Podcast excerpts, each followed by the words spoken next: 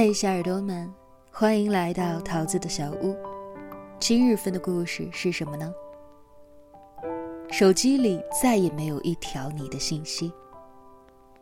作者方不见，平凡的写作者，只写低到尘埃的相遇和离别。如果你喜欢我的故事，喜欢我忙忙碌碌走过的这些如风如尘般的路。希望你能把我的故事分享给更多朋友。出版作品：愿有深情可回首，方不见和你讲个故事。微信公众号：方不见和你讲个故事。我很小的时候有一个玩伴儿，他叫做孙健。小屁孩穿着开裆裤就崇尚武力，我们打不过他。于是他就成了大哥。大哥不允许我们叫他孙健，得叫宝剑。那时候大宝剑还不流行，不然得笑掉了大牙。我印象里关于他唯一的丑事是小时候，大家穿着开裆裤，他走在路上，小鸡儿挂在腿间。乡里路间有彪悍的鹅。昂首挺胸，横冲直撞。有一次，鹅把孙健的小鸡儿当成了虫子，在路上撵着孙健哇哇大哭的跑。那是孙健颜面扫地的一次。后来在上初中之前，他爸妈离婚了，他跟着他妈妈走了。谁也不知道他去了哪里。那时候没有微信，没有电话。他就好像是一尾鱼去到了别的海域，我们断了联系。上周有一个人加我，不和你们打哑谜了，就是孙健。他说：“我是宝剑啊，那个大宝剑。”我说：“大宝剑。”他说：“你忘记了？”我说：“我不大保健，你是仙人跳吧？”他说：“我靠，我是孙健呢！小时候你们就叫我宝剑。”我说：“你倒是说清楚。”啊他说：“不和你绕口令了，你有时间陪我去一趟华强北吗？”我说：“有时间啊，你来出差吗？”他说：“见面了，我来找出路，混不下去了。”我说：“行，我来找你。”他发了一个地址给我，在地铁上，我在想，这么多年没见了，还有什么可以聊的呢？有些人一旦走散了，会连同那一份热情一块儿的消散。我不记得他的长相，不知道他的人生轨迹。我一路在想，有什么话题可以拉近彼此的距离，而又不显得尴尬可是想来想去，只有那件他被鹅撵着到处跑的糗事。地铁的空调开得很冷，我靠在车门边的扶手上。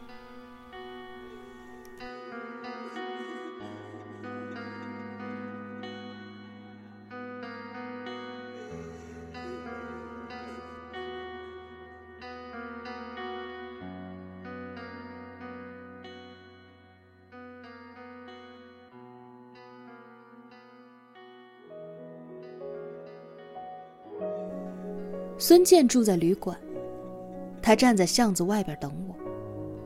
他说，他穿了一身黑色的衣服，白色的鞋，很显眼。我悄悄的走过去，他看着我，我看着他。我说：“孙健。”他说：“方。”然后他给了我一个拥抱。他人高马大，一米八几的个子，笑起来特别的随性。我以为会很尴尬，可是我想多了。他很自来熟。他抬头看了一看天空，说：“深圳晚边的天空真好看。”我说：“靠海嘛，天空的晚霞很美的。”他说：“是啊，是啊，不过现在是不是该找个地方吃一顿了？”我说：“想吃什么？我请你。”他说：“少来了。”我来这里可不是为了蹭饭的，我请。明天还要你帮我一个忙呢。我说：“怎么，去华强北看看有什么可以做的生意吗？”他说：“是啊，穷的女朋友都跑了。”我愣了一下，他哈哈笑起来讲：“开玩笑的，不讲这个了。”去吃饭。孙健一看就是经常喝酒的，拿起筷子吧嗒一下就把瓶盖敲飞了，然后给自己满了一杯，一口气喝下去，接着又倒了一杯，这才把酒放在了桌上。一边喝酒一边聊天。孙健说，那年他和妈妈去了浙江台州。妈妈在工厂打工，他就在旁边的学校念书。他不是念书的料，高二的时候和人打了一架，把人打残了，可能要坐牢，所以他就跑了那时候跑回到了江西，去找爸爸，本想着可以避一避。可没想到，那个不争气的爸爸成天就是喝酒，他受不了，就跑到了昆山去了。在昆山一待就是七年，进过工厂，摆过地摊，还和别人开过餐厅，也跑过黑车，生活总算是过得去。反正一个人，有钱了就喝酒。没钱了就吃泡面，一个人还真的是挺快乐的。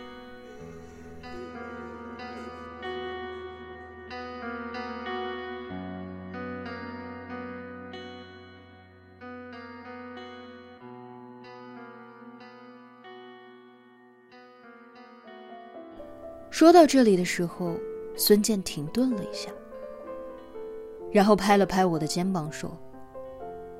直到我遇见了喜欢的人，他喜欢的人是附近工厂的女工。那个时候他在开黑车，从二手车市场买来的比亚迪，便宜，每个周末生意好。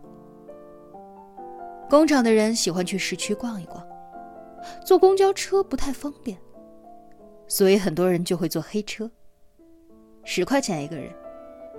一个周末只要勤快一点，可以赚上个一两千块。有天夜里，孙健把车停在了工厂外，下车在旁边的树丛里小便的时候，几个人冲着孙健的车跑了过来，然后直接拉开车门坐上了车。孙健以为遇见抢劫的了，尿了一半，赶紧提着裤子跑出来。他跑到驾驶室。有个姑娘躺在后座上，手臂在不停的流血。另外一个姑娘在后座按着她的伤口，白色的 T 恤已经染得通透。还有一个姑娘坐在副驾驶。孙健看着副驾驶的姑娘，姑娘说：“快去医院呢。”孙健说：“哪个医院？”姑娘说。你这个人怎么那么笨呢？人民医院，最好的那个。孙健也没有多想，一脚油门就窜了出去。他时不时看看后视镜，心里想着：要是这个姑娘死在车上，那多晦气呀！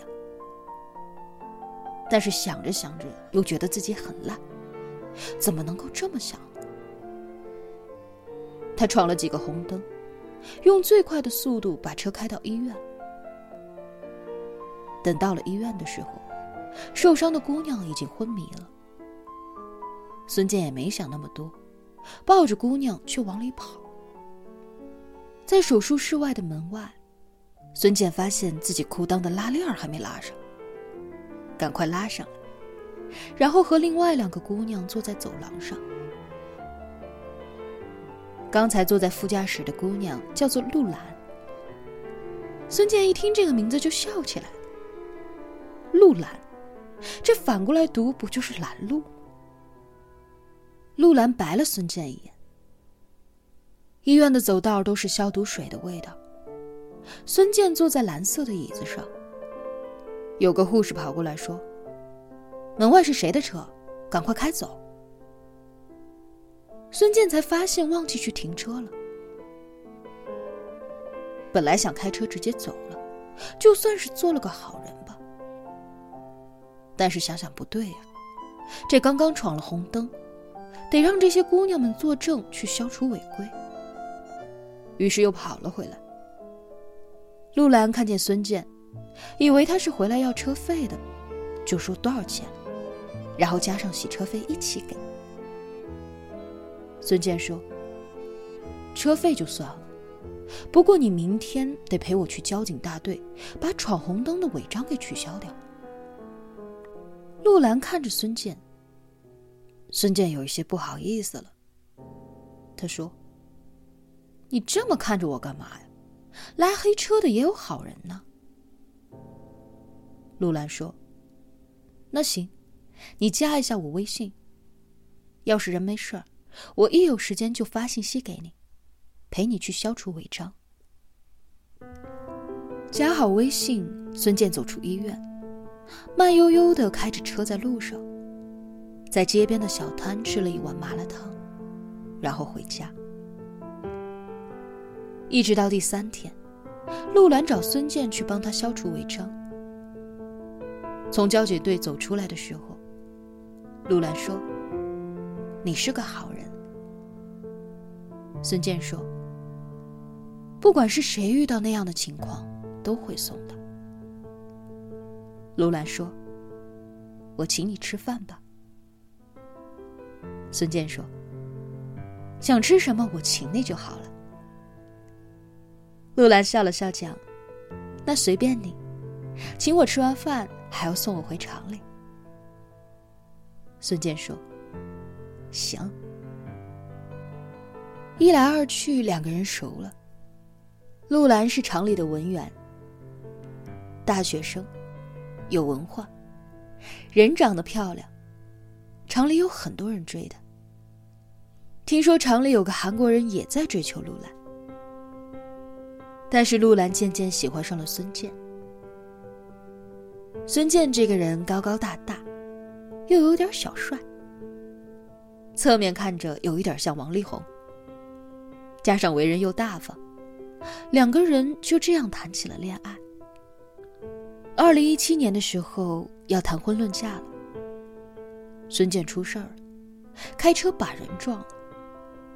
对方有黑社会背景，叫人把孙健的车砸了，还把孙健打了一顿。孙健赔掉了这些年所有的钱，还不够。那些黑社会到处找孙健。说是要弄死他，孙健跑了。聊到这里，我插嘴说：“你跑了，那陆兰呢？”孙健说：“我保护不了他，所以我跑了。他不停的给我打电话，说要跟着我，但是我知道这件事一出来。”我要好几年才能够缓过来，才能够结婚。但是他等不起。我说：“那你就做了逃兵，就跑了。”孙健点了点头说：“是的。”后来我跑掉的半年之后，他和那个韩国人结婚了。现在。他应该在韩国了。我说：“他和那个韩国人结婚了。孙健忽然喝了一大口啤酒，说：“都是那个韩国人下的套，那些黑社会是他花钱雇的。其实我撞到的人和黑社会没有半毛钱的关系，都是那个韩国人干的，就是想吓唬，让我跑，然后他就可以去泡露兰。”我不知道说什么。静静的看着孙健。孙健说：“我就那么傻，就真的跑了。那年跑了，我离开也失去了我妈妈，让妈妈伤透了心。这一年跑了，我失去了陆兰爱人。”一样让他伤透了心。我就是个逃兵，是个懦夫。我说：“那你后来联系陆兰了吗？”孙健摇了摇头说：“没有，手机里已经没有一条他的信息，只是偶尔会看看他的朋友圈。”他过得很好，所以我也就算了。虽然我心里很难过，但这也是于他而言最好的选择了。我说：“那你这两年在干嘛？”孙健说：“去云南待了一阵子，还是跑黑车。但是我这臭脾气。”还是和人打架，混不下去了，就去了广西。在广西也不好混，没文化、没学历，又不懂电脑。这会儿想来深圳看看，他们说华强北可以卖一些电子产品，我去看看。我说，总有好好活下去的办法。孙健用力的点了点头，然后说：“还是陆兰聪明。要是跟了我，现在肯定吃了上顿没下顿。”说完的时候，孙健把头扭向一边，他好像哭了。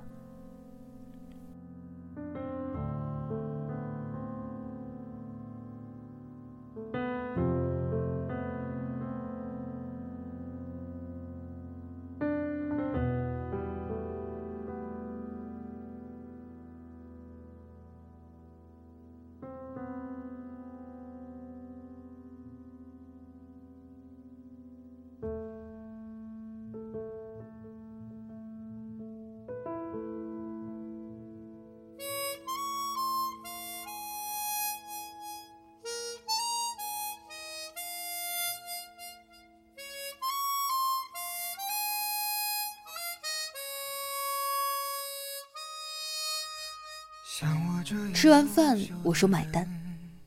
孙健脸一黑说：“你看不起我是吗？”我赶紧退后两步说：“没有没有。”孙健用手机扫了店家的二维码说：“多少钱？”孙健付完款，我们走在回去的路上。他住的小旅馆只要一百块。七转八转的在巷子里，他一边走一边说：“现在穷，不过没事儿，一个人不怕穷，两个人才怕。我相信以后生活会好的。”我说：“是的，是的。”走到旅馆的楼下，孙健忽然对我说。我真的不明白，小时候我们为什么那么想着长大？长大有什么好？说完，他走上楼，我一路走了回来，脑海里想着长大有什么好？我也不知道。长大就意味着别离，长大就意味着责任，长大就意味着再也没有人为你带路了，你要一个人走。这世上不是每一句对不起都有人听到。我知道孙健悄悄流下了眼泪，他想过得好，他不想输给那个韩国人。虽然他已经输掉了陆兰，但是他想赢回一点尊严。